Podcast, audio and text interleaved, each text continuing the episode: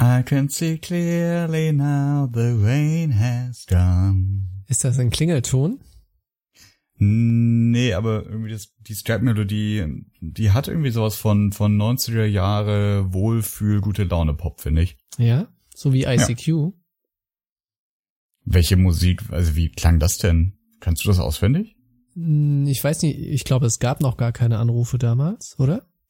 Aber, Aber es so hat so dieses lustige und Stimmt, ja. Das wiederum erinnert mich an Yoshi von Super Mario. Ja.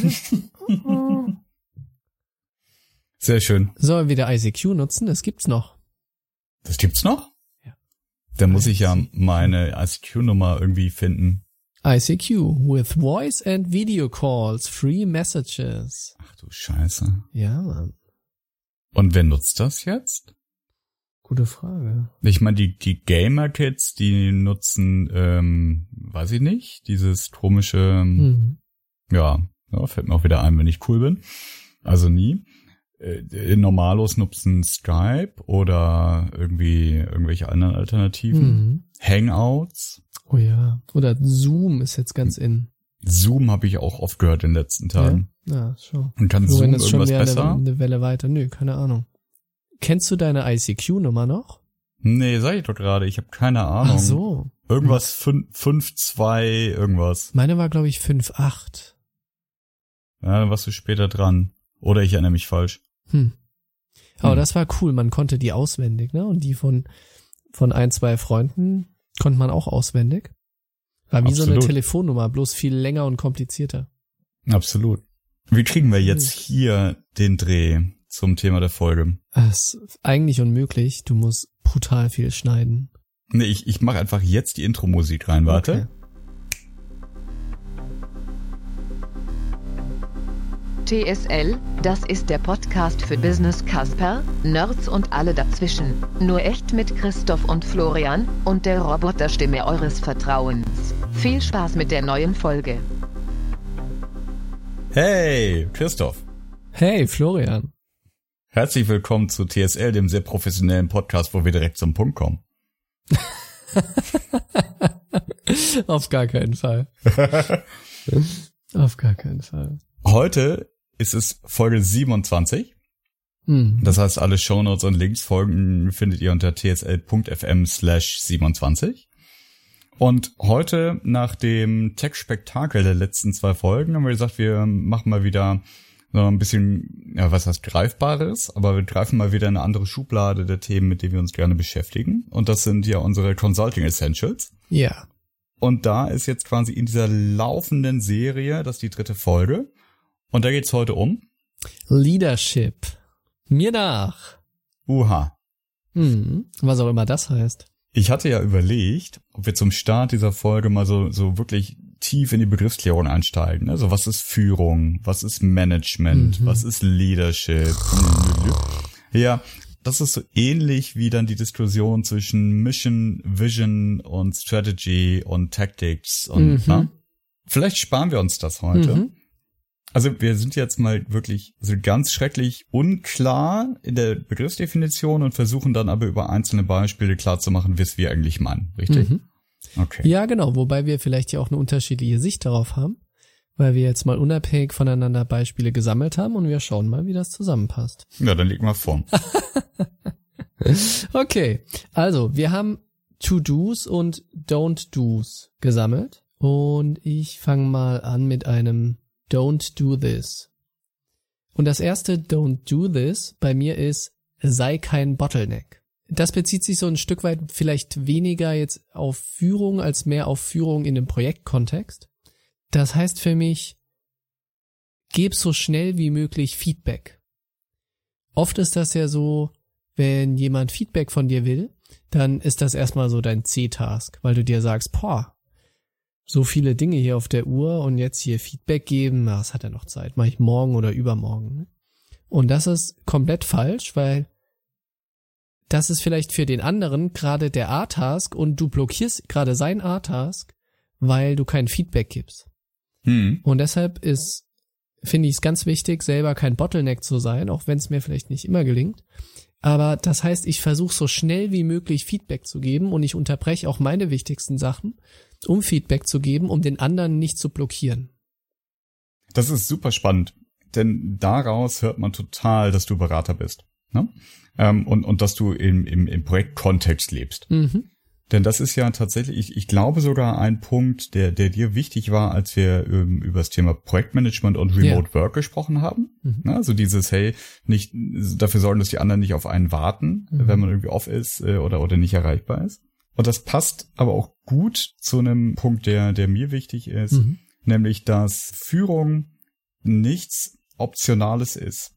So. Mhm. Und Feedback geben, also wenn man das in, in so einem klassischen Managementprozess betrachtet, ist ja, gibt es ein, ein Jahresfeedback, ja? gibt es regelmäßig irgendwie, also gibt, gibt es Prozesse, mhm. wo man sagt, wir bewerten einander, wir tauschen uns aus, wie was wo läuft, machen Entwicklungsziele miteinander aus, machen Ziele grundsätzlich miteinander aus und so weiter und so fort. Ich finde, dass gerade wenn man in, der, in die Beratungswelt schaut, aber auch in, in allen anderen Unternehmen, finde ich es immer wieder, dass das Thema Führung und Management äh, der Mitarbeiter schon fast als optional betrachtet wird. Mhm. Bei Beratungen, glaube ich, ist, ist das ein bisschen eine Berufskrankheit, weil vermeintlich ja alle ganz smart sind und alle äh, schon wissen, was zu tun ist und alle ja sowieso auch das Gleiche wollen.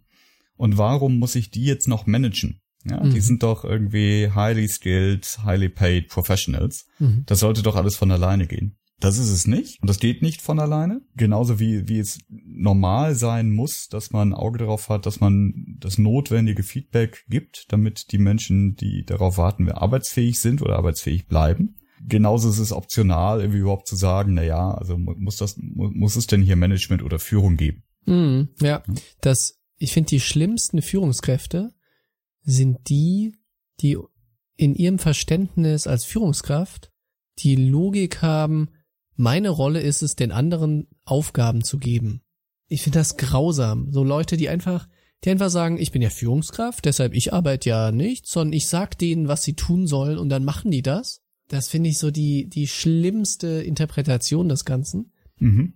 Ich finde, daran zeichnen, zeichnen sich auch, naja, gute Führungskräfte aus, was so ihr Selbstverständnis des Ganzen ist. Wenn man schlimme Fälle von so etwas antrifft, dann sind das ja eigentlich Durchlauferhitzer ne? mhm. und, und E-Mail-Forwarder. Mhm. So, und, und das sind die, die das Bild im Kopf haben, dass die Menschen halt eigentlich eine, eine Maschine sind. Ne? Also mhm. ich schmeiß die Aufgabe rein und die Aufgabe wird erledigt und dann kommt das wieder raus. So, und weiß auch beim Müller, bei Müller muss ich einen scharfen Ton anschlagen, weil dann spurt der Müller.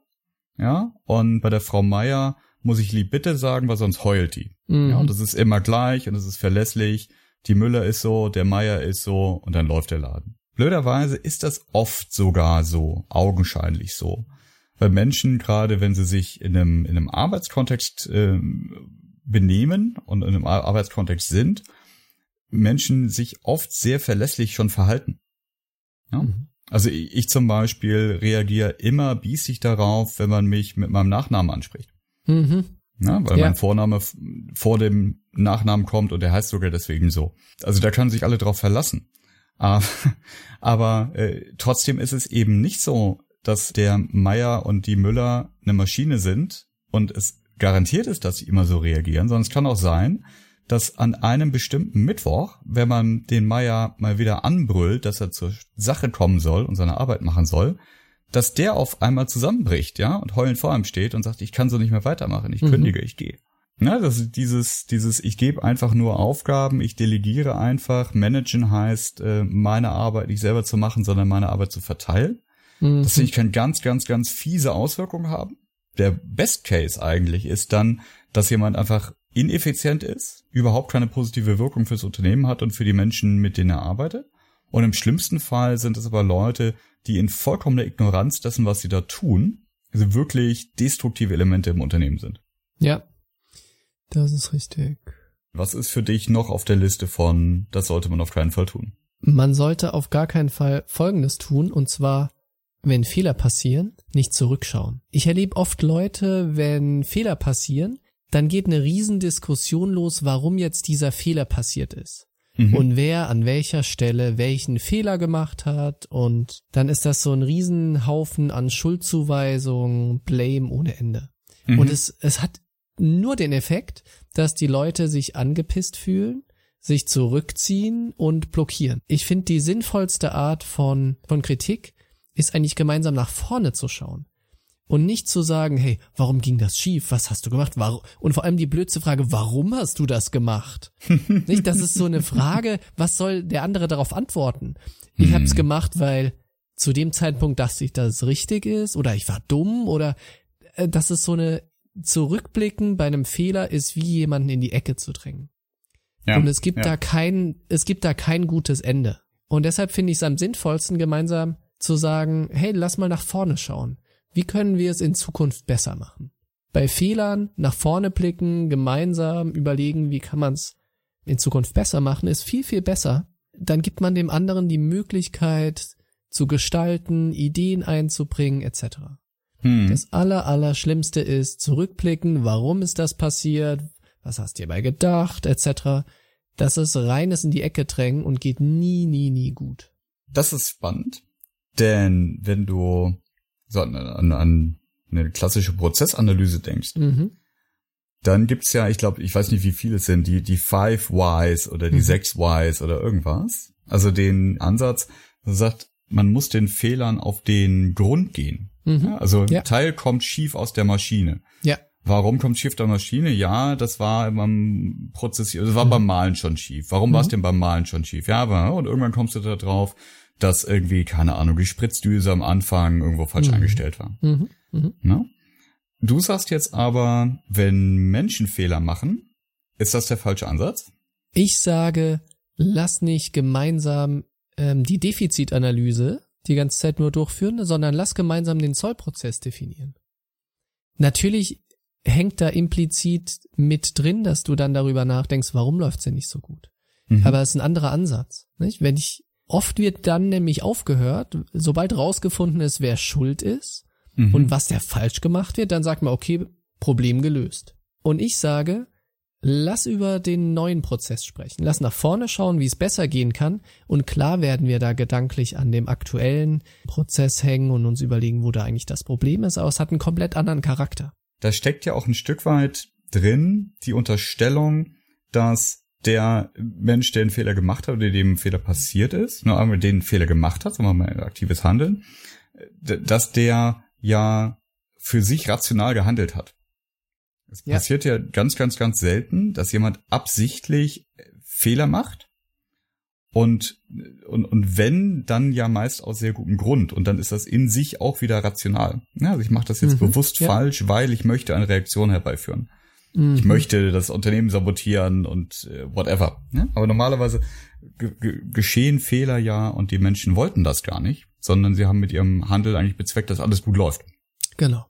Was ist dein nächstes Don't do that? Ja, das passt wieder ganz gut dazu. Und das zieht sich jetzt, glaube ich, bei mir so ein, bisschen durch den Podcast durch. Mein nächstes Don't Do That äh, ist eben dass ich den Prozess und, und das System nicht vor den Menschen stelle in der Führung. Mhm. Um, ähm, und das ist wieder was, das ich in der Beratung natürlich von allen möglichen Perspektiven schon erlebt habe. Um, ähm, zum Beispiel ist es bei Beratungen, gerade bei größeren Läden, oft so, dass Mitarbeiter ähm, in, in ganz äh, fein ziselierten Rankings stecken.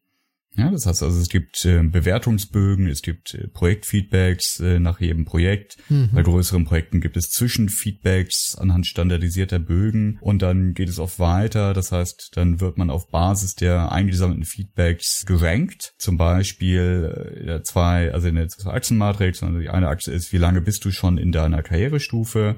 Und die zweite ist, äh, wie stehst du zu deinen äh, Peers in, in deiner Karrierestufe? Mhm. Mhm wie entwickelst du dich im Zeitverlauf und dann wie entwickelst du dich quasi in deinem Konkurrenzumfeld und dann eben daraus abzuleiten, zum Beispiel mit der Position in der Matrix, bist du jetzt irgendwie ein Normalperformer, du bist ein Overperformer, ein Underperformer, daran dann Performance zu hängen, wie viel Prozent von deinem Bonus bekommst du, daran äh, zu hängen, äh, berücksichtigen wir dich für Beförderung, ja oder nein, müssen wir uns von dir trennen, mhm. ja oder nein. Wir Berater sind ja nicht gerade ganz unschuldig an solchen Systemen. In vielen Fällen ist das von Beratern auch ausgedacht, das stimmt. Und wenn man so Sachen Unternehmen trifft, ähm, ist das oft auch so, dass es von Beratern ausgedacht ist. Die Schwierigkeit dahinter, die ich persönlich habe, ist, dass das eben davon ausgeht, dass man Menschen wirklich quantitativ vergleichbar machen kann. Also ich kann mir mhm. ausrechnen, wie gut der Florian ist und wie gut im Vergleich dazu der Christoph ist. Das ist eben zum einen wieder diese, diese Maschinenanalogie. Also ich kann das steuern, ich kann das äh,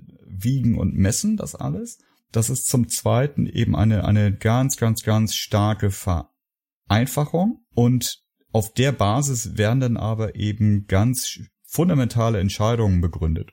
Also zum Beispiel, ja. wir wollen weiter mit dir zusammenarbeiten oder, oder wir wollen es nicht. Und das finde ich, ja, das ist einfach persönliche Meinung, das finde ich als ein Indikator, als Gesprächsanlass, finde ich sowas teilweise sogar wertstiftend. Ich finde das gut, Projektfeedbacks zu machen, um einfach im Zeitverlauf immer wieder einen strukturierten Gesprächsanlass zu haben, und auch gemeinsam hinzugucken auf das, was mhm. passiert, äh, wie, wie jemand sich entwickelt, ob jemand happy ist, ob der äh, Vorgesetzte happy mit dem Mitarbeiter der Mitarbeiterin ist, etc.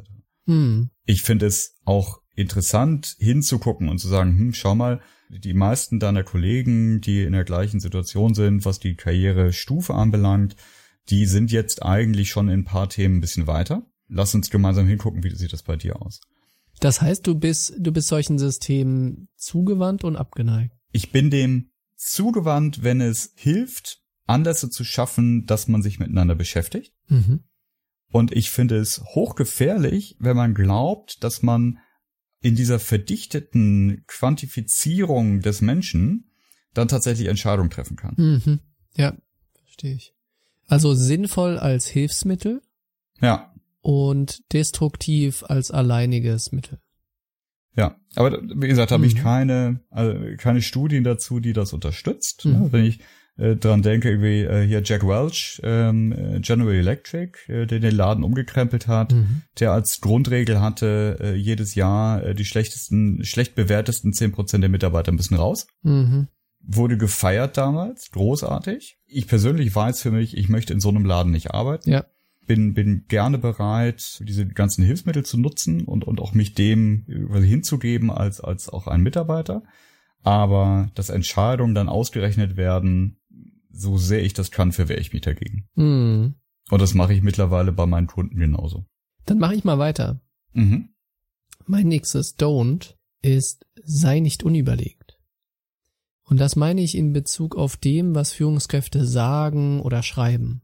Mhm. Ich habe das Gefühl, Leute reagieren oder sind sich ihrer Führungsrolle oft nicht wirklich bewusst und sind sich nicht bewusst, dass mit dieser Führungsrolle Verantwortung einhergeht.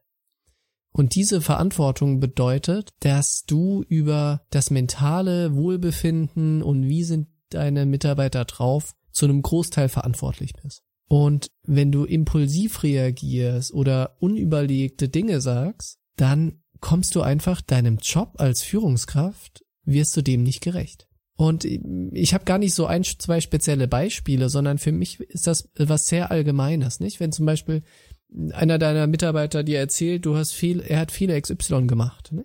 dann kannst du jetzt einmal ein bisschen, bisschen austicken und ihm sagen, dass das jetzt echt super scheiße war, etc., etc.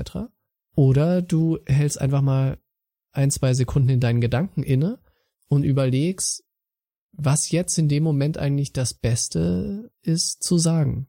Diese Führungsverantwortung wirklich als Verantwortung zu sehen, bedeutet, dass du nicht einfach impulsiv das sagst, was du als Person gerade denkst, sondern du überlegen musst, was ist in dieser Situation das Richtige als Führungskraft zu sagen. Und das mhm. kann teilweise sehr unterschiedlich sein. Mhm. Aber das ist in der Situation dein Job, diese Ruhe zu bewahren und entsprechend äh, nicht, nicht einfach irgendwas zu sagen, was du einfach als Person sagst, sondern das Richtige zu sagen, was als Führungskraft in dem Moment zu sagen ist. War das zu abstrakt? Nö, das, ich finde das gar nicht abstrakt.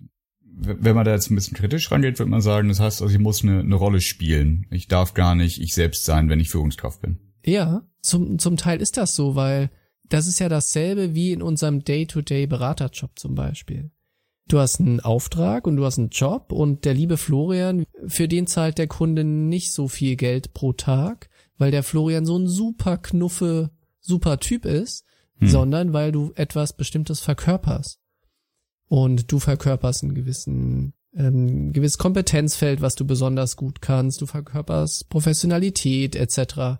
Das, also ein anderes Charakterbild von dir wird eigentlich in diesem Job bezahlt vom Kunden als jetzt deine eigene persönliche Laune. Und ich finde, in deinem Job als Führungskraft musst du auch mal deine eigene persönliche Laune komplett hinten anstellen und sagen, meine Verantwortung ist es, dieses Team zu führen. Und da ist es gerade mal egal, was ich in meiner persönlichen Denkweise gerade habe, sondern es geht darum, was jetzt gerade das Beste, um das Team voranzubringen. Ich würde nicht sagen, dass das Verstellen ist, sondern es ist in die Rolle schlüpfen. Also dem kann ich mich anschließen du sagst ja auch nicht, dass es darum geht, irgendwie der, der, der unfehlbare Manager zu sein, der immer Recht hat und alles, was man sagt, ist Gesetz. Und das heißt auch nicht, dass man irgendwie keine, keine Gefühle zeigen darf. Aber man sollte wie so aus, aus dem Rollenverständnis heraus reagieren. Ja, genau. Genauso wie du es ja auch tust, weiß ich, wenn du in einem langen Workshop bist, ne? dann kannst du als externer Berater kannst du nicht irgendwann im Stuhl flezen und sagen, oh Jungs, äh, ich bin jetzt echt im Eimer, macht ihr doch mal weiter.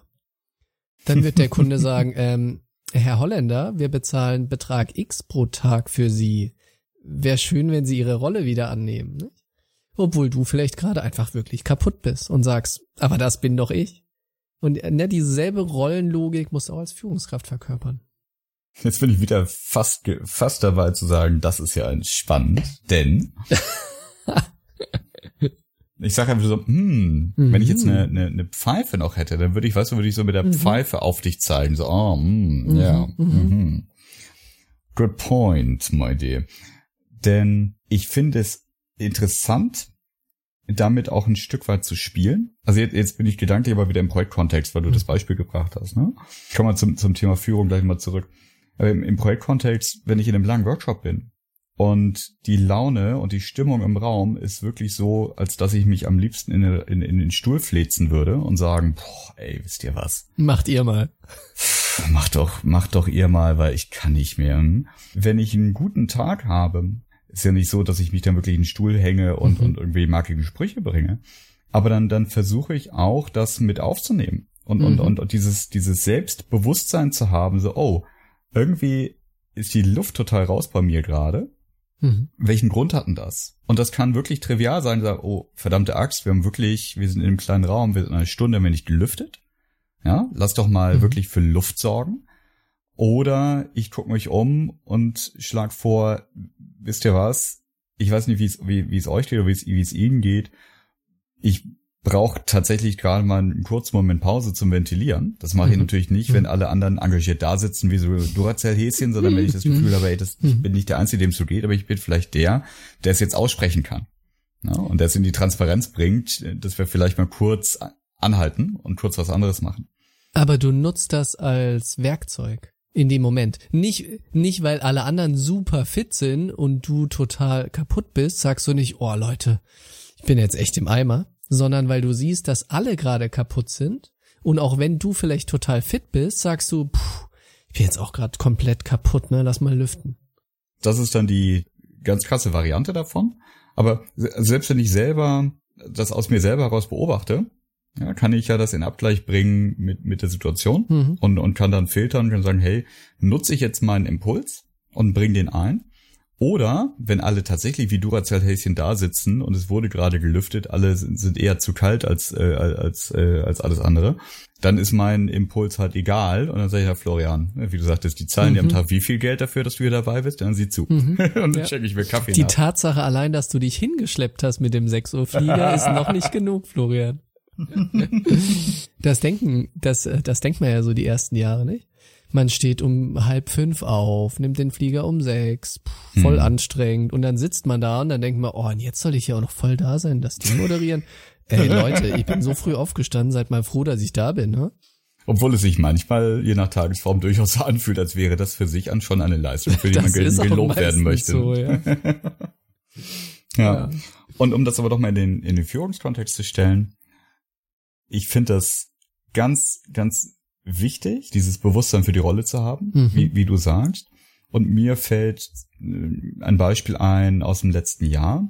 Da war ich auf einem Projekt, äh, am, am Projektort, war mit zwei jüngeren Kollegen unterwegs. Wir waren gemeinsam essen, das war super nett. Und dann kamen wir im Gespräch darauf, ähm, nochmal so Themen aus dem letzten internen Offside-Revue passieren zu lassen. Dann, dann stellte äh, ein, ein Kollege mir eine Frage, Florian, hier, das Thema haben wir doch besprochen. Was, wie findest du das denn? Und dann habe ich, musste ich tatsächlich kurz schalten, weil das ein Thema war, da hatte ich eine private Meinung dazu Mhm.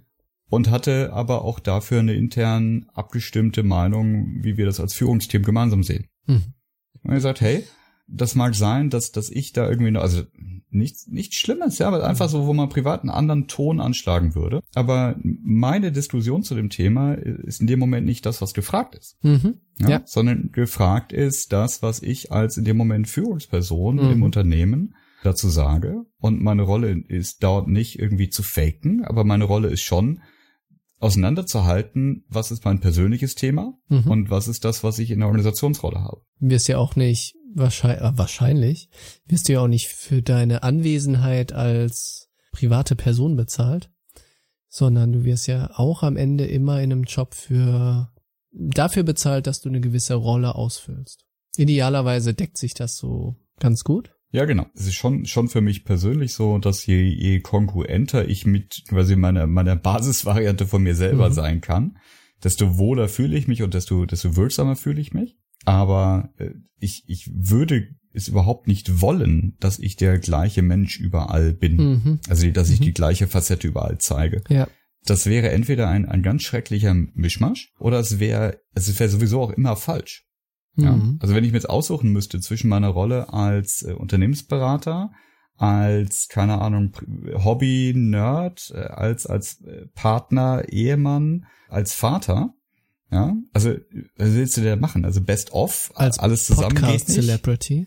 Podcast, what? ja, genau. als, als vollkommen, vollkommen verblendeter äh, Pod Hobby-Podcast-Macher. Ja. So. Also du spielst immer irgendwie eine, also Hm. ne, nicht, du spielst nicht eine Rolle, aber du hast immer eine Rolle und man, Ja. man passt sich seine Rolle an. Und zum Glück ist es so. Ja, das ist so. Kommen wir mal zu den nicht don't do this, sondern zu den do that. Mhm. Was hast du? Ich habe vor allem erstmal eine Beschwerde an dich, Christoph. Ja, bitte. Wir haben ja gesagt, jeder drei, ne? Ja. Bei jeder Seite. Und ich zähle da bei dir gerade mal durch. Eins, zwei, drei, vier. Du hast da sechs Punkte stehen. Ja. What's happening? Ja, das ist okay, weil bei der letzten oder vorletzten Folge Hm. lag ich auch mit einer Zahl komplett falsch. Und zwar, wenn du dich erinnerst, wir sprachen über Passwörter in unserem Passwortmanager. Ja. Und ich sagte so 50. Und, du Und ich sagtest- tausend. Und ja. sagtest du 1000? Nee, mit Dubletten haben wir uns, glaube ich, auf 500 ja. geeinigt. Ja, genau. Ich habe nochmal durchgezählt, 400. Von daher, Aha. blame on me. Aber Aha. das erklärt auch, dass ich statt drei hier jetzt sechs habe. Und damit passt's wieder. Alles klar, das ist quasi in deiner normalen Standardabweichung enthalten, ja. Ja, genau. So 100 Prozent plus minus. ist ganz normal. Sehr schön. Na, dann fange ich, fange ich einfach mal an, Mhm. äh, jetzt wo meine Irritation vollkommen aus dem Weg geräumt ist mit deiner tollen Erklärung. Jetzt macht's Sinn, ne? Ja. Also, was soll man denn tun, äh, Mhm. wenn man führt?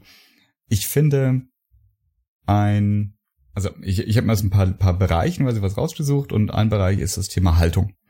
Einer der, der Geschäftsführer in meinem, meinem aktuellen Laden, der bringt es schön auf den Punkt. Der sagt ab und an mal, wenn es also um irgendwelche Klärungen und um irgendwelche, darum geht, wie, wie wollen wir es denn machen, dann guckt er einen an und sagt, du machst es ja eh so, wie du willst. und Mhm. das klingt im ersten Moment wunderbar flapsig. Und Mhm. als ich das das erste Mal gehört habe, war ich so, what? Aber tatsächlich ist das unglaublich toll. Denn das heißt ja, dass er in der Situation anerkennt, dass ich eben keine zu steuernde Maschine bin, sondern dass ich eigenverantwortlich handle. Mhm. Und er erkennt an, dass er da nicht rankommt. Auch mit der besten Führung kommt er nicht daran ran, mich tatsächlich fernzusteuern. Also da- das auch noch so, ein bisschen humoristisch verpackt. Mhm. Aber ich finde diese, diese Grundhaltung tatsächlich ganz großartig. Und das gibt mir ja wiederum aber auch die volle Verantwortung dafür, wie ich mhm. handle. mhm. Ja. Also gerade wenn man darauf angewiesen ist, dass, dass die Leute wirklich ihre, ihre beste Arbeit leisten und, und, und wirklich äh, sich reinhängen, dann finde ich es ganz toll, dass die Grundhaltung untereinander ist, hey, du musst selber dafür sorgen, dass du das Richtige tust. Natürlich, wir etablieren gemeinsame Spielregeln, aber es ist jeden Tag immer wieder deine eigene freie Entscheidung, wie du dich hier benimmst und was mhm. du hier tust. Mhm. Dann, dann habe ich das Gefühl, ich bin unter Erwachsenen und ich bin auch auf Augenhöhe. Selbst wenn natürlich mein Chef irgendwie viel mehr Seniorität mitbringt und tatsächlich darüber entscheiden darf am Ende des Tages, ob ich in drei Monaten noch Angestellter der Firma bin oder nicht. Aber in dem Moment, wo wir zusammenarbeiten, tun wir das auf Augenhöhe. Er traut mir zu, dass ich eigenständig und eigenverantwortlich handle. Mhm. So, und das, das versuche ich, wo immer und, und, und wann immer ich kann, genauso mitzunehmen und, äh, und, und genauso zu agieren, wenn ich führe. Und das scheint auch ganz gut anzukommen bis jetzt. Das kommt ja wahrscheinlich stark auf die Personen drauf an, ob die sozusagen einen eigenen Weg vorschlagen, der von deinem abweicht. Nicht? In dem Fall kannst du ja sagen, hey, ich vertraue deinem Weg, der ist wahrscheinlich sogar besser als den Weg, den ich vorgeschlagen habe, also geh den Weg und ich stehe hinter dir. Das ist ja das, was du mit diesem einen Satz eigentlich darstellst. Ne? Das klappt ja nur, wenn der Mitarbeiter in diesem Bereich, um den es gerade geht, so weit ist und so einen eigenen Ansatz hat. Ne? Weil was dein Satz ja explizit nicht heißt, ist, mach doch, was du willst. Genau. Also im Sinne von, es ist mir jetzt auch scheißegal, ich habe jetzt auch keine Idee, du hast auch keine, aber es ist deine Aufgabe, I don't fucking care. Ja, das ist sehr, sehr schön. Das ist genau, das ist genau die richtige Abgrenzung. Das heißt überhaupt nicht, mach doch, was du willst, das heißt auch überhaupt nicht, es ist mir egal, was du tust. Der, der Satz gilt ja sogar dann, wenn man eine klare Arbeitsanweisung gegeben hat. Ja, wenn man, wenn man mhm. sagt, also ich möchte gerne, dass du jetzt den Stapel A ja, mit Zange B anfasst und auf Stapel C legst. Und zwar Blatt für Blatt von oben nach unten durch. Du hast einen grausamen Job. ja, mir fiel gerade nichts ja, ein, ein Schöneres ein egal, man, man sucht sich ein anderes Beispiel an, wo der, der Prozess sehr, sehr klar ist und vorgegeben ist. Dann ist die Erwartungshaltung natürlich, dass ich es genau so mache mhm. oder dass der, der mhm. Mitarbeiter das genau so macht. Und natürlich gibt es dann auch entsprechendes Feedback, wenn es nicht passiert. Aber trotzdem gilt ja, der Mitarbeiter macht das, was er will. Und wenn er sich nicht an den Prozess hält, dann ist es ja eine, eine eigene, willentliche Entscheidung zu mhm. sagen, mhm. der Chef hat mir ganz klar gesagt, wie ich es machen soll. Mache ich aber nicht. Mhm. So. Und das gehört zum eigenverantwortlichen Handeln und Agieren miteinander dann auch dazu, mhm. dass man dann eben entsprechendes Feedback bekommt dazu und, und auch gefragt wird, warum man das denn so gemacht hat. Mhm. Ne? Aber wie gesagt, die, die, die Grundhaltung kann trotzdem weiterhin sein, hey, ich weiß, du bist für dich selber verantwortlich und du handelst so, wie du es willst. Und ich kann dir nur Sachen dazu sagen. Ich kann dir sagen, ich gehe deine Lösung nicht mit und mach trotzdem. Oder ich kann dir sagen, wenn du das so machst, dann werde ich sehr sauer sein. Und jetzt musst du aber selber entscheiden, was du damit machst. Mhm. Dann mache ich mal weiter. Ich glaube, das ist ein Aspekt, den hatte ich schon mal in dem Podcast, als wir über Projektmanagement gesprochen haben. Und der heißt Briefing und Debriefing. Das finde ich ganz wichtig, das auf unterschiedlichen Granularitätsleveln zu betrachten. In seiner gröbsten Form ist Briefing, Debriefing für mich das Onboarding-Gespräch eines Mitarbeiters in die Firma und das Offboarding-Gespräch, wenn er das Unternehmen verlässt. Auf der zweiten Ebene ist das projektspezifisch. Ein Projekt startet, ein Projekt endet. Briefing, Debriefing. Und dann geht es runter in einzelne, zum Beispiel Workshop-Termine. Briefing, Debriefing. Oder auch nur einfach gemeinsame Gespräche mit dem Kunden. Auch da. Briefing, Debriefing. Und ich finde dieses Konzept so unglaublich wichtig, weil man im Briefing immer sagt, hey, darum geht es, das ist deine Rolle, das ist meine Rolle, das ist meine Erwartungshaltung. Und im Debriefing kann man darüber sprechen, wo hat's gepasst, wo hat es nicht gepasst. Und das ist für mich so der Grundstein einer, eines gemeinsamen, immer besser werdenden Zusammenarbeitens. Ich bin da auch nicht perfekt, gerade Debriefing finde ich unglaublich schwer, weil oft bist du zum Beispiel nach so Workshop-Terminen wirklich platt und bist einfach froh, Mhm. dass vorbei ist und dann dich nochmal aufzureiben äh, und gemeinsam zu das zu rekapitulieren und zu besprechen, ist wirklich anstrengend, aber glaube ich sehr wichtig. Kann ich 100% unterschreiben. Wenn man direkt nach einem Termin oder nach dem, was passiert ist, auch so eine Feedback-Schleife miteinander dreht, sind eben auch die kleinen Sachen noch im Kopf, die Mhm. vielleicht nicht besonders kritisch sind, die aber in Summe durchaus einen Unterschied machen können. Ja. Klassisches Beispiel zum Beispiel, ein Beispiel zum Beispiel ist, wenn mir auffällt, dass Kollege oder Kollegin in einem Termin ein bestimmtes Füllwort immer wieder Mhm. benutzen. Ja. Hatte ich neulich, da äh, waren, waren wir zu zweit beim Kunden und mein Kollege hat inhaltlich top vorgetragen, war, war super Material und hat ganz oft die Sätze angefangen mit, na haben wir ein bisschen. ja. So. Und Feedback danach ist, hey, Content super, Vorbereitung super, einfach das bisschen wegnehmen, Mhm. weil macht, macht ja die Aussage unnötig schwach. Mhm. Ja. Wir haben uns das mal ein bisschen angeschaut. Genau. Das klingt halt Mhm. anders, als wir haben uns das angeschaut. Genauso wie so. Wir haben uns das mal so angeschaut. Klingt so, so komplett salopp. Wir haben halt mal so ein bisschen geschaut, aber Ja. naja, Ja. nicht so ernst. Berater sind ja, was das anbelangt, auch wirklich eine geschädigte Spezies. Mhm. Denn ganz oft agieren, also wir als, als Berufsstand, ähm, ja unter unvollkommene Information. Und zumindest das klassische Rollenverständnis für einen Berater ist aber immer noch, dass der genau weiß, wie es läuft. Mhm.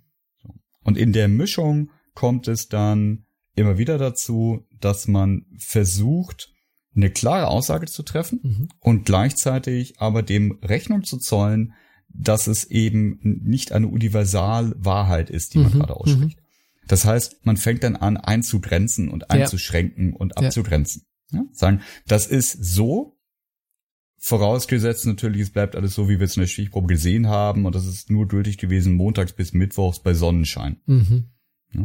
Und das ist also unumgänglich in, in vielen Fällen, aber man muss schon versuchen, das aufs Mindestmaß zu reduzieren. Mhm. Also und dann entweder halt lieber nichts zu sagen, weil irgendwie die Aussage nur stehen bleibt, wenn sie von sieben Pfeilern äh, und, und, und, und Sternchentexten gestützt wird.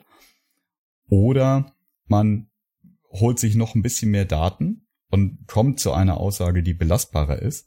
Aber ansonsten wird, wird das dann halt so, also so flutschige Beratersprache. Ja. Ich glaube, es gibt, oh, wir können da mal eine eigene Folge drüber machen. Über, über Sprache. Und ich glaube, Mhm. es gibt so zwei Arten von, von blöden Wörtern. Das sind einmal solche Füllwörter, wie du es gerade beschrieben hast, Mhm. die eigentlich nur so als Füllwörter gedacht sind, aber dann das komplette Konstrukt, was du erzählen möchtest, komplett abwerten oder unklar machen oder so mm, irgendwie komplett schwammig machen. Ne? Mhm. Und das, Mhm. und das zweite sind total einfach unpassende Wörter, die im Beraterkontext ganz häufig vorkommen, aber eigentlich, sobald du mit dem Kunden sprichst, super unpassend sind. Das ist für mich zum Beispiel, wenn du mit einem Team sprichst und dann nur Mhm. über die in ihrer Kapazität sprichst. Mhm. Ja, ihr habt also 3,5 Kapazitäten hier. Hallo, wir sitzen vor dir. Oder wenn du Begriffe nennst wie aufhängen. Wir hängen das Team in der Organisation unter dem CEO auf. Na, bitte, aufhängen? ja. Und alle möglichen schlimmen Wörter für Personalabbau. Wir müssen die Kapazitäten abschmelzen. Das machen wir Ja. ein andermal. Ja, ich habe es schon in unserer Wunschliste notiert. Sehr Äh, Unwörter, Füllwörter und Falschwörter. Oh ja, sehr gut. Dann lass uns einmal weitermachen. Ja, passend zu deinem Punkt, dem Briefing, Debriefing auf allen Granularitätsebenen. Ein Prozesstool, das sich für mich wirklich bewährt hat. Und das sind eins zu eins Termine mit den Leuten, die entweder, also dem, die einem dauerhaft zugeordnet sind oder im Projektkontext, äh, die Mhm. man im Projektkontext führt. One-on-Ones äh, auf Englisch. Das habe ich tatsächlich vor, vor einigen Jahren kennengelernt, bei so einem Zweigespann von, von Ex-Managern, die äh, tatsächlich auch einen Podcast angefangen haben und mhm. mittlerweile also eine, einen unglaublichen Schatz äh, von, von Informationen wie gesprochen, mittlerweile auch geschrieben haben. Manager Tools nennt sich das, äh, ist auch in den Show Notes verlinkt, kann ich wirklich nur von Herzen empfehlen. Denn das, da ist so viel kostenloser Content drin, selbst wenn man bei denen nicht, irgendwie nichts abonniert und, und nichts kauft. Das ist absolut unfassbar gut. Sie sind Amerikaner, damit muss man klarkommen, aber auf den Punkt und sehr, sehr, sehr prozessorientiert. Mhm. So. Also bei denen gibt's irgendwie für alles irgendwie drei, drei Regeln und äh, vier formulierte Sätze und es ist alles einfach klar und easy. Die Realität ist dreckig, das erkennen die auch an, aber geben halt klares Gerüst. So. Und diese One-on-Ones sind quasi aus den, den Management Basics davon das, das Tool Nummer eins. Auch das, was ich am, am häufigsten äh, implementiert habe. Und das heißt nichts anderes, als dass man regelmäßig, ich versuche das, wenn, dann einmal in der Woche zu machen, sich regelmäßig trifft und sich außerhalb der Arbeitskoordination, die sowieso läuft, Raum und Zeit gibt, auszutauschen. Die mhm. erste mhm. Hälfte der Zeit gehört dem Mitarbeiter, die zweite Hälfte der Zeit gehört mir. Wenn es dringende Themen beim Mitarbeiter gibt, verzichte ich normalerweise auf meinen Teil der Zeit. Und es kann mitgebracht werden an Themen, egal was. So, das heißt, das kann gehen von Florian, ich brauche hier äh, zu der Folie von dir nochmal Feedback. Das haben wir bis jetzt nicht geschafft. Wir nutzen das jetzt. Das geht über, wie geht's mir eigentlich gerade in der Company? Wie finde ich das auf dem Projekt zu arbeiten? Wie sehe ich eigentlich die Entwicklung gerade? Bis, bis hin zu, äh, ich überlege mir, ob das eigentlich hier noch richtig ist oder ich bin unzufrieden oder ich habe irgendwas Privates, das mich gerade umtreibt, äh, das ich aber mit dir teilen möchte, weil es irgendwie in, in, die Arbeit mit reinspielt und du solltest das wissen. Mhm. Und meine Erfahrung ist, dass 30 Minuten in der Woche massivst gut investierte Zeit sind, mhm. dass die nicht ersetzbar sind durch irgendwelche anderen Joe Fixe, wo jemand anders dabei ist und dass die am allerbesten funktionieren, wenn man das persönlich macht und am besten, wenn man aus dem Büro rausgeht. Also entweder sich in einen Café setzt oder einfach kurz einmal um den Block spaziert ähm, oder, wenn es sein muss, halt sich, sich im Büro irgendwie in einen Meetingraum setzt. Irgendwie gemeinsam sich einen Ort sucht, bewusst, ähm, dafür sorgt, dass man Privatsphäre hat, so gut es geht und wirklich einfach miteinander quatscht. Gerade wenn, wenn ich einen Menschen führen möchte, dann hilft es enorm, sich gegenseitig zu kennen und dann hilft es mir auch enorm, das Gefühl zu haben, wir haben, wir haben Draht zueinander und wir sind irgendwie auf, auf einer Wellenlänge. Und ich weiß, ich habe ein Gefühl dafür, bist du eigentlich grundsätzlich happy. Ich habe ein Gefühl dafür, ob du dich selber gerade leistungsfähig fühlst, ob mhm. irgendwie dich Themen belasten. Und es geht überhaupt nicht darum, in dieser halben Stunde alles zu lösen, mhm. aber einfach diese Transparenz miteinander zu schaffen. Und auch immer wieder die Chance zu haben, so Irritationen, die sich aufgesammelt haben, zu denen man nicht gekommen ist, anzusprechen und zu lösen. Na, so dieses, hey, irgendwie, du hast in dem Meeting letzte Woche, das wollte ich dir noch sagen, du hast die ganze Zeit mich grimmig angeguckt, als ich präsentiert habe. Ich fand das mega scheiße. Ich war super demotiviert, weil ich hatte das Gefühl, du findest das alles blöd, was ich gesagt mhm. habe. Und ich hatte direkt nach dem Termin nicht den Mut und da war auch der Peter noch dabei und der, der, der Joe. Aber jetzt, sag mal, was sollte das eigentlich? Mhm. Ne? Mhm. Ich würde da gerne anknüpfen mhm. mit einem Punkt, den ich mir notiert habe. Der heißt Dasein. Mhm. Und ich glaube, das passt sehr gut zu dem, was du eben geschrieben hast. Es geht auch darum, sich Zeit zu nehmen. Ähm, eine halbe Stunde jede Woche, wie du das beschreibst, ist, klingt vielleicht erstmal wenig, aber meistens kommt diese halbe Stunde genau dann, wenn es super schlecht passt. Du hast jetzt gerade in in zwei Stunden irgendeine wichtige Deadline, musst was fertig machen, bist gerade irgendwie, wenn du gerade nicht vor Ort bist zusammen, bist gerade irgendwie im Taxi, sitzt im Flieger, was auch immer. Meistens fällt diese halbe Stunde irgendwo da rein, wo es eigentlich nicht passt. Und ich finde es ganz, ganz, ganz, ganz wichtig, sich trotzdem die Zeit zu nehmen. Zu versuchen, ja, sich die Zeit zu nehmen und wenn es wirklich nicht klappt, dann auf gar keinen Fall so ein, so einen Termin einfach abzusagen, mhm. sondern ihn dann zu versuchen, irgendwo hinzuschieben, wo es klappt. Weil ich hat das, finde, das hat was mit eben Dasein zu tun und wenn du so einen Termin immer nur platzen lässt, dann machst du damit auch klar, hey, eigentlich ist es mir ziemlich egal. Ja, I don't fucking care heißt das genau. dann. Genau. Genau.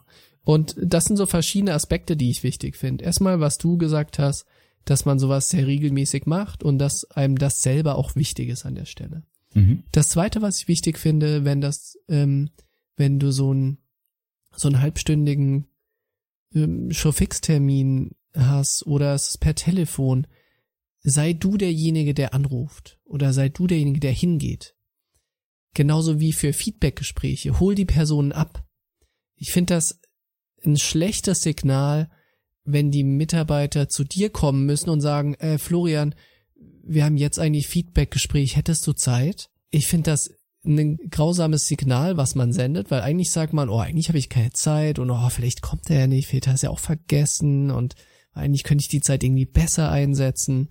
Sei du derjenige, der hingeht und, sei, und der das am aller, allerwichtigsten findet in dem Moment. Also wenn der Mitarbeiter zu dir kommt und, und sagt, du Christoph, wir haben jetzt einen Termin, passt das dir eigentlich? Dann heißt das ja nichts anderes, als dass du in der Vergangenheit unter Beweis gestellt hast, dass dir diese Termine, die ihr gemeinsam macht, scheißegal sind. Mhm. Und dass normalerweise, wenn ihr einen Termin habt, du irgendwas anderes tust, was du in dem Moment wichtiger tust und noch nicht Mhm. mehr die Güte hattest, äh, den Mitarbeiter das wissen zu lassen. Ja, genau. Genau. Ja, und so weit soll es nicht kommen. Ja. Ich habe noch anderthalb Punkte. Mhm. Ähm, der halbe, das ist eigentlich nur eine Verlängerung dessen, was wir beide jetzt gerade gesagt haben, aber ich finde es ähm, auch so ein schönes Bild. Das ist Management by Walking Around. Oh ja. Mhm. Das ist gerade bei so schrecklich, schlimm, wichtig beschäftigten Menschen oftmals gar nicht so einfach. Das heißt nämlich tatsächlich einfach präsent zu sein und äh, Kontaktpunkte zu schaffen. Mhm. Das heißt, wenn ich im Büro bin und meine Mitarbeiter und meine Kollegen sind auch im Büro, dann gehe ich da mal vorbei und Hm. sage einfach mal kurz Hallo. Du machst Und Sachen. wenn Leute in der Cafeteria stehen, dann laufe ich nicht dran vorbei, weil ich mir denke, ah, könnt ihr ja lieber noch mal wie drei Kunden-E-Mails schreiben, sondern bin halt kurz da und, und sag dort auch kurz Hallo. Mhm. Das ist natürlich nicht immer möglich und oft hastet man einfach von einem Termin zum nächsten. Nichtsdestotrotz einfach mal zeigen, hey, ich bin da Mhm. und Kontaktfläche zu bieten. Denn ich meine, das, das kennen wir doch von unseren Kunden auch. Wenn wir da vor Ort sind und man läuft sich über den Weg. Ganz oft ist es dann so, dass der Kunde sagt, ah, Herr, Herr Meier, Herr Holländer, wo ich Sie sehe, folgendes, Mhm, immer mhm. ein Thema. Wir haben jetzt keine Zeit, aber lassen Sie uns telefonieren. Ja.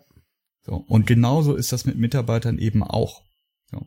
Und wenn das gelernt ist in Organisationen, dass, dass quasi so diese, diese Zufallsbegegnung und auch das, so, das Ansprechen von, von Kleinigkeiten, dass das okay ist. Ja, dass, dass man ansprechbar ist und dass man da ist. Das finde ich super, super wirksam.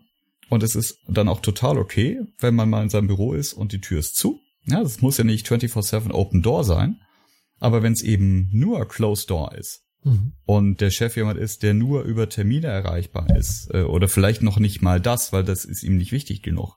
Ja, dann darf man nicht glauben, äh, dass man wüsste, was bei der Mannschaft gerade passiert Mhm. und dass man irgendwie besonders wirksamer Manager sein könnte. Ja, gebe ich dir völlig recht. Dann springe ich mal ganz kurz auf einen Punkt, der auch eher vielleicht Richtung Projektmanagement äh, Mhm. passt. Aber ich finde, der passt auch extrem gut für Führung und das heißt Delegieren. Es gibt für mich so zwei Fehler, die man beim Delegieren machen kann. Das erste ist, nicht zu delegieren, weil man denkt, wenn ich selber mache, geht's schneller. Was oft in der Anfangszeit sogar richtig ist. Es geht schneller, wenn ich selber mache. Aber dann lernt der andere nichts. Und dann kann ich nicht irgendwann sagen, hey, du kannst das ja gar nicht, warum kannst du das nicht? Wenn ich nie was delegiert habe. Das ist der eine Aspekt. Der andere Fehler ist zu delegieren und dann nie wieder nachzufragen und irgendwann zu sagen, hey, wo bleibt es denn? Und sich dann darüber zu wundern, dass, dass der Mitarbeiter was ganz anderes gemacht hat, was, als was du eigentlich im Kopf hattest. Das hat so ein, das ist ein Problemaspekt mit Briefing, dann hast du es wahrscheinlich schlecht erklärt, um was es überhaupt geht. Aber das andere ist, delegieren heißt für mich nicht fire and forget. Also jemand zu sagen, hier, das machst du jetzt und in zwei Wochen ist es fertig. Sondern das bedeutet für mich, in enger Abstimmung gemeinsam, in einem sozusagen gemeinsamen Erlebnis dieses Ergebnis zu entwickeln. Dadurch, dass ich ganz, ganz häufig Feedback gebe. ne? Und, und das auch selber anstoße und nachfrage, hey, wie sieht's aus? Sollen wir mal über einen Zwischenstand sprechen? Kommst du vorwärts? Hängst du irgendwo? Nicht also aktiv anbiete, Feedback zu geben und dann über so Feedback-Schleifen den Prozess der Entstehung des Ergebnisses zu begleiten. Das heißt für mich eigentlich delegieren. Ich finde, das wird sehr, sehr oft falsch verstanden im Sinne von delegieren heißt, jemand anderes macht es jetzt. Und, hm. und ähm, in zwei Wochen ist es dann fertig. Ich habe gerade mal neben mir ins Regal gegriffen, denn ich habe aus meinem Studium nicht so viele Sachen äh, aufbewahrt, aber ich habe aufbewahrt Unterlagen aus einer Vorlesung von einem Brigadegeneral aus dem äh, Zentrum für innere Führung der Bundeswehr. Der hat ein, ein ganz tolles Seminar gegeben zum Thema Führung. Mhm. Und äh, hat eben auch uns vermittelt, quasi den, den Führungsprozess äh, der Bundeswehr. Und auch als Zivilist ist das ganz interessant, sich das mal anzuschauen. Ja, weil das die ich. Mhm. Bundeswehr, das, das Grundprinzip ist ja auftragsbezogene Führung. Mhm. Was ja Delegation ist an der Stelle, ne? Exakt, exakt. So, das heißt eben nicht, ich gebe dir die einzelnen Schritte vor und das minutiös und lass dann einfach geschehen, was geschieht, sondern ja, wir, wir stellen die, die Lage quasi gemeinsam fest, wir planen, es gibt einen Auftrag, dann gibt's eine Kontrolle. Ja, wir gucken, was ist denn damit passiert? Funktioniert es so, wie wir es uns gedacht haben? Müssen wir irgendwas ändern? Ja, wir machen quasi auf eine erneute Lagefeststellung, während wir im Prozess sind. Müssen vielleicht dann die Planung anpassen, müssen vielleicht auch die Aufträge die anpassen innerhalb äh, dessen, was wir da gerade tun. Immer im Blick darauf, welche Absicht verfolgt denn der übergeordnete Auftrag, den wir verfolgen? Ja, was ist die wesentliche Leistung, die wir da erbringen? Was müssen wir jetzt tun? Mhm. So, mhm. sondern es gibt einen Auftrag, den haben wir bekommen und wir müssen jetzt selber dafür sorgen, dass wir den so unterbrechen, dass er, dass er erfüllbar wird. Und wir versuchen im Sinne des Auftrags zu handeln und nicht in dem, dem Wortlaut des Auftrags nach. Deswegen äh, hängt diese Unterlage hier noch so quer äh, im Regal, diese aus, ausgedruckte Folien. Natürlich hat das im, im Militär ganz, ganz andere Perspektiven und ganz andere Auswirkungen. Das ist das Thema Hierarchie, äh, die, die Konsequenzen des Handelns. Das ist zum Glück nicht arg vergleichbar mit dem, was wir tun. Auch wenn man manchmal auch im Unternehmen von generalstabsmäßiger Planung spricht, etc. Aber das fand ich wirklich interessant. Ne? Also diese auftragsbezogene ja. Führen. Ja. Und das ist eigentlich genau das, was du gesagt hast. Hast du noch einen oder soll ich oh, noch, ich einen, noch meinen letzten Punkt einstreuen? Ich habe noch drei. Ja, dann mach du mal. Ja? Okay. Führung heißt ja nicht nur Mitarbeiter zu führen, die da sind, sondern ist ja auch der Teilaspekt, Mitarbeiter einzustellen und auszuwählen. Da finde ich es ganz wichtig, Mitarbeiter zu rekrutieren, die besser sind als ich. Hm. Ich fand das interessant. Ich habe das, glaube ich, zum ersten Mal gelesen in einem Interview von Mark Zuckerberg, mhm. den ich jetzt nicht eigentlich so den tollsten finde, was Führung anbelangt. Ähm, aber er sagte, er stellt Leute ein, damit sie ihm was beibringen. Und das, das heißt für mich eigentlich, stell Leute ein, die besser sind als du. Und das finde ich einen ganz wichtigen Aspekt. Und in jedem, und in jedem Bewerbungsgespräch überlege ich mir, was kann ich von der Person lernen? Es gibt so einen schönen Spruch, den habe ich mal gehört, der heißt, A rekrutiert A und B rekrutiert C. Und das finde ich, sieht man ganz häufig in, in Unternehmen, dass Leute eingestellt werden, wo der Chef weiß, die sind schlechter als ich. Die werden mir auch nicht gefährlich, ne, weil sie sind schlechter als ich. Und was dann entsteht, ist, ist wirklich so eine Low-Performer-Organisation, wo auch Mitarbeiter, die sehr gut sind, irgendwie niedrig gehalten werden. Ne, weil der Chef hm. sagt, oh, da muss ich aber aufpassen, nicht? sonst kriegt der mal meinen Job. Es gibt eine schöne ähm, Steve Jobs, ein Steve Jobs Zitat dazu, das äh, wahrscheinlich noch vor Sack war er sagte, A-Players hire A-Players, but B-Players hire C-Players, and C-Players hire D-Players. It doesn't take long to get to Z-Players. The trickle-down effect causes bozo yeah. explosions in companies. genau das ist es. Ja. Ich finde das, ich finde das aber tatsächlich eine ganz große Herausforderung. Denn Leute einzustellen, die schlauer sind als man selbst. Und, und wir sparen uns jetzt mal irgendwie eine wissenschaftliche Definition von schlau. Ne? Also die, die man selbst in, nach irgendeiner Metrik für sich selbst als, als besser einschätzt. Gleichzeitig muss man denen dann ja auch Lust darauf machen, für jemanden zu arbeiten, Der, der dümmer ist. mh, da bricht dann dieses simplizistische Bild ziemlich Mhm. auseinander. Mhm. Da ist für mich dann der Punkt da, wo die Rollenverteilung den wesentlichen Unterschied macht. Denn es ist ja de facto nicht so, dass ich jemanden einstelle, der das gleiche tun soll wie ich, bloß besser. Und ich dann irgendwie noch einen Struggle habe, dass ich meine, meine Rolle in der Organisation trotzdem rechtfertigen möchte. Denn ganz selten passiert es ja, dass jemand ähm, im Recruiting ist mit dem eigenen erklärten Ziel, sich selbst äh, zu ersetzen. So, man, man möchte ja normalerweise irgendwie eine Rolle weiterhin haben Mhm. oder sich weiterentwickeln. So, das heißt, in dem Moment, wo ich sage, ich stelle jemanden ein, der besser ist als ich, zumindest ist dann meine Interpretation dieser markigen Sprüche, ist, dass ich jemanden suche, der in bestimmten Aspekten und in Ausprägungen dessen, was wir als, als Firma brauchen, ja, Mhm. und, und welche, welche Skills und welche Fähigkeiten wir nutzen, der in einzelnen Ausprägungen ganz klar besser ist als ich, damit es mir möglich wird, mich auf die Punkte zu fokussieren, wo ich richtig gut bin. Mhm. Und wenn ich Manager bin, dann suche ich mir nicht Leute, deren Top-Ausprägung selbst das Managen ist, sondern dann suche ich mir Leute, die in den fachlichen Aspekten, die ich im Team brauche und die, zu denen ich vielleicht nicht mehr so viel komme, weil ich auch das Team führen und entwickeln möchte, top Mhm. sind, damit wir insgesamt quasi in der Abmischung des Teams dann besser darstellen, als hätte ich nochmal jemanden wie mich eingestellt. Ja, das Zitat ist natürlich massiv verkürzt, nicht? Weil besser sein bezieht sich auf ganz viele unterschiedliche Ebenen. Da hast du völlig recht. Ich glaube, es ist vor allem so eine Einstellungssache. Ne? Mhm. Ist das, bin ich jemand, der aus Neid und Angst lebt und findet das blöd, wenn irgendwie in meinem Team oder in meinem Unternehmen gute Leute sind? Weil dann bin Mhm. ich ja nicht mehr so gut gestellt. Oder ist das jemand, der sagt, das ist richtig geil, dann habe ich noch mehr Bock hier zu arbeiten, wenn hier so super schlaue Leute sind. Ja, das stimmt. Das hat ganz viel damit zu tun, wie, wie, wie erlebe ich eigentlich das, das Miteinander. Ne? Mhm. Ist das für mich, Ja. ist das Wettbewerb? Ja? Und geht es darum, dass, dass ich besser sein muss als die anderen, weil sonst bin ich ja schlechter und dann geht es mir schlecht? Mhm. Oder ist es einfach miteinander und ich profitiere davon, wenn die anderen möglichst gut Ja. sind?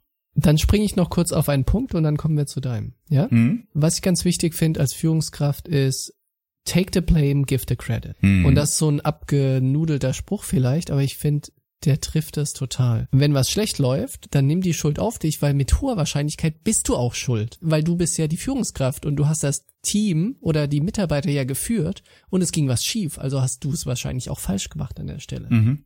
Oft denkt man ja als Führungskraft, okay, der Mitarbeiter hat ja den Fehler gemacht, also ist er ja schuld. Und das ist ja der totale Trugschluss, weil er ja unter deiner Führung war. Und wenn was, wenn er was falsch gemacht hat, dann hast du vielleicht ihm das kein richtiges Briefing gemacht, ähm, dir nicht die Zeit genommen, um Feedback zu geben und dann gab's halt keine Feedbackschleife, etc., etc., etc.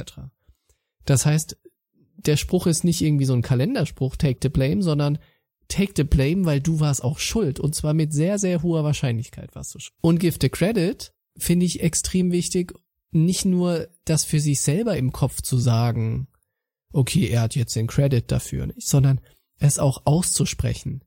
Es dem Mitarbeiter zu sagen und ihm in die Augen zu sagen, schauen und sagen, hey, das war richtig gut. Das, das hast du echt super gemacht. Mhm. Und das auch vor dem Kunden zu sagen, hey, das ist vor allem sein Verdienst. Mhm. Und das auch in der Mannschaft zu sagen. Nicht? Mal in, in irgendeiner gemeinsamen Runde oder auf Slack oder sowas einfach mal zu sagen, hey, hier, Peter hat einen richtig geilen Job gemacht. Also das auch wirklich bewusst auszusprechen, damit das auch ankommt bei den Leuten. Ne?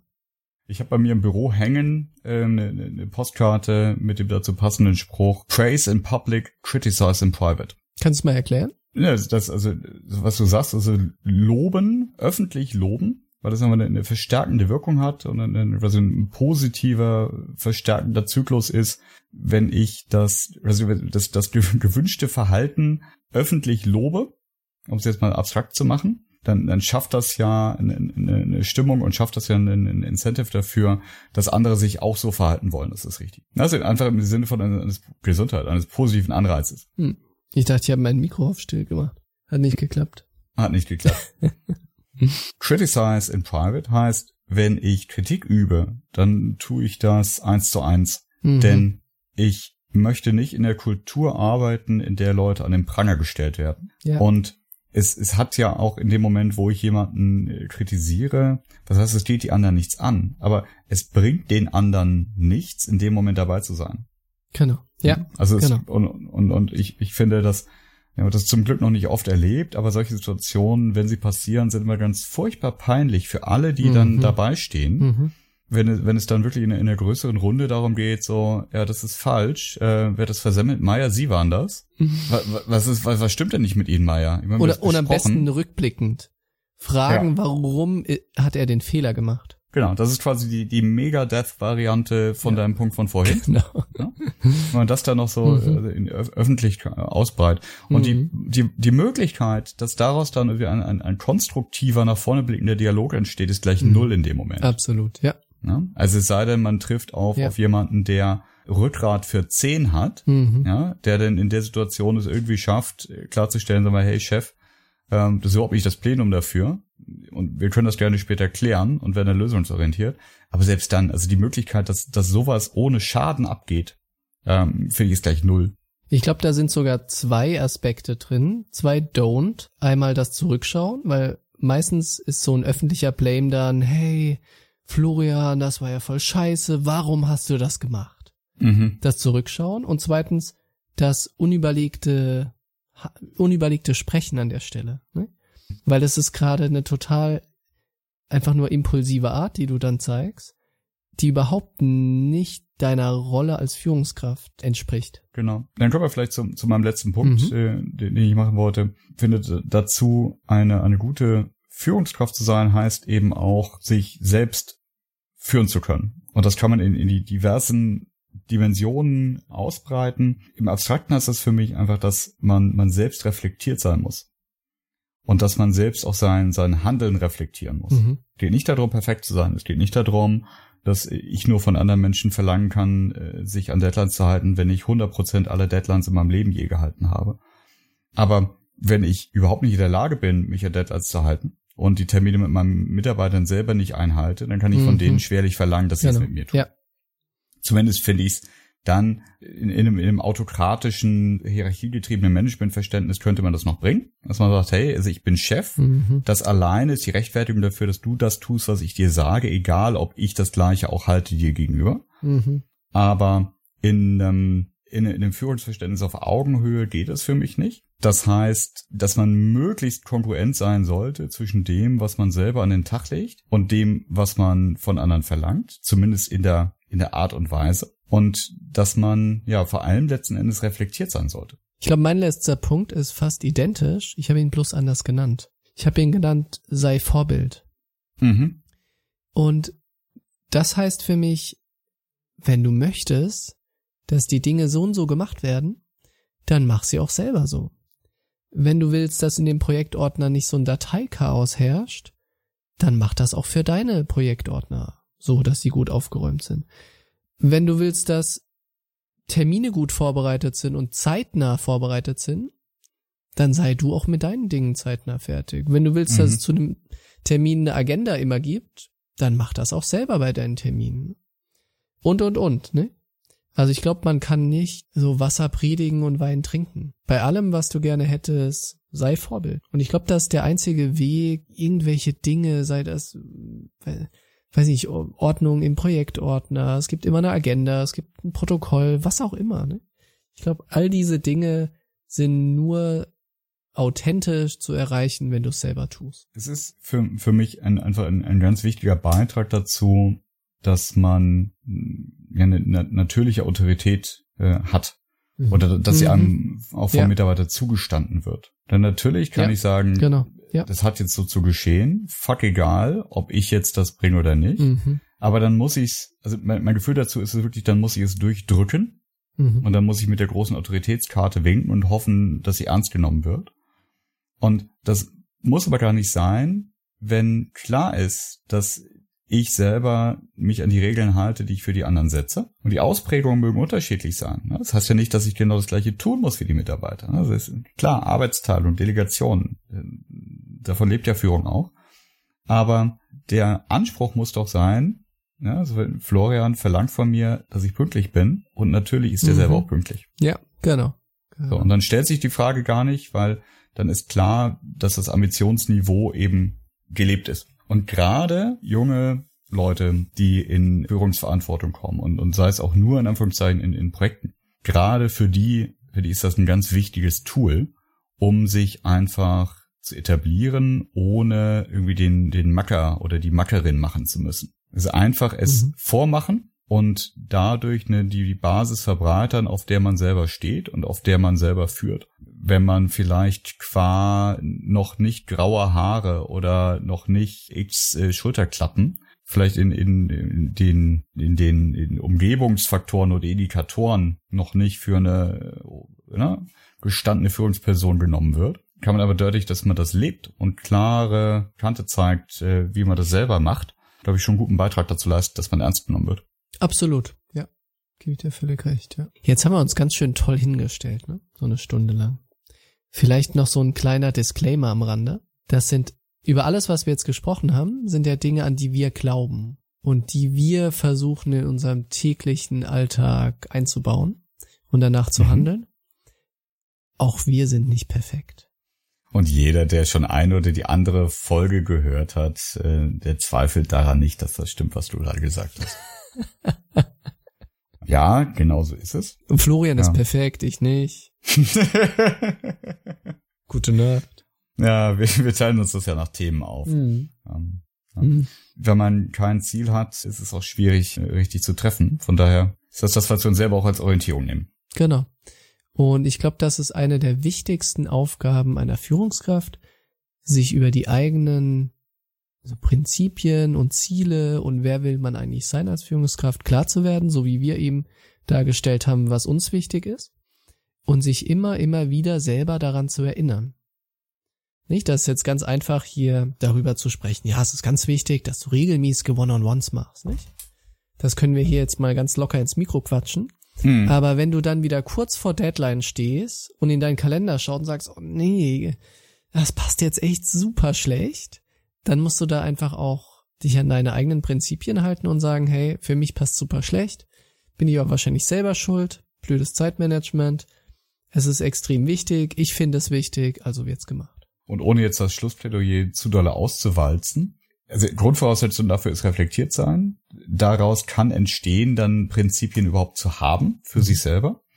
Und was meiner Meinung nach ungemein hilft, um die dann aber auch einzuhalten und, und, und sich daran zu erinnern, ist, dass man die im Unternehmen teilt. Mhm. Ähm, denn, denn wenn es nicht eine, eine eigene, eigene Veranstaltung ist und man selber der Einzige ist, der so handelt, sondern wenn man das eben äh, unter Projektleitern, unter Führungskräften miteinander vielleicht sogar abstimmt und gemeinsam sich auf ein Basisset vereinbart und gemeinsam sagt, das ist unser Anspruch, das ist auch unser Verständnis von Führung, dann wird es unglaublich schlagkräftig. Denn dann fangen auf einmal alle miteinander an, äh, einen, einen Basissatz von, von ja, Verständnis, von, von Begriffsklärung miteinander zu haben.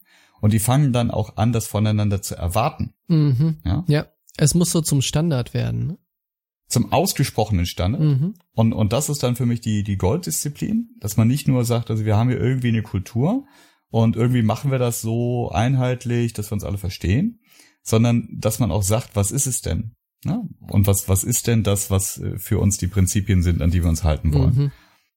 Shownotes zu dieser Folge, wie immer, nach der gleichen Rechenregel und Formel, tsl.fm slash 27.